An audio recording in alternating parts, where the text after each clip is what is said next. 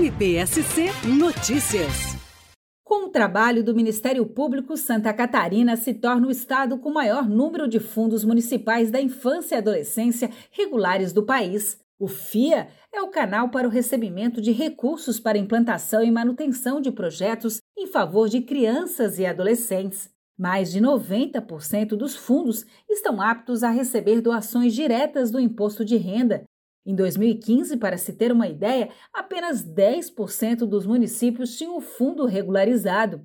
Vamos ouvir o coordenador do Centro de Apoio da Infância, Juventude e Educação, o promotor de justiça João Luiz de Carvalho Botega. Atualmente, são 268 municípios com o FIA implantado e regularizado, o que representa mais de 90% das cidades catarinenses.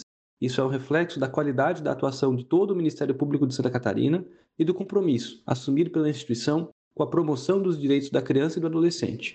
Para alcançar esse resultado, além do trabalho cotidiano em todas as promotorias de justiça, nós criamos um grupo de trabalho interinstitucional com a participação de diversos órgãos e instituições, o qual tem orientado os municípios e os conselhos de direitos.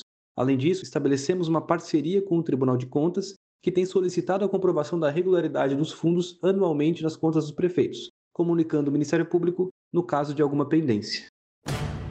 MPSC Notícias, com informações do Ministério Público de Santa Catarina.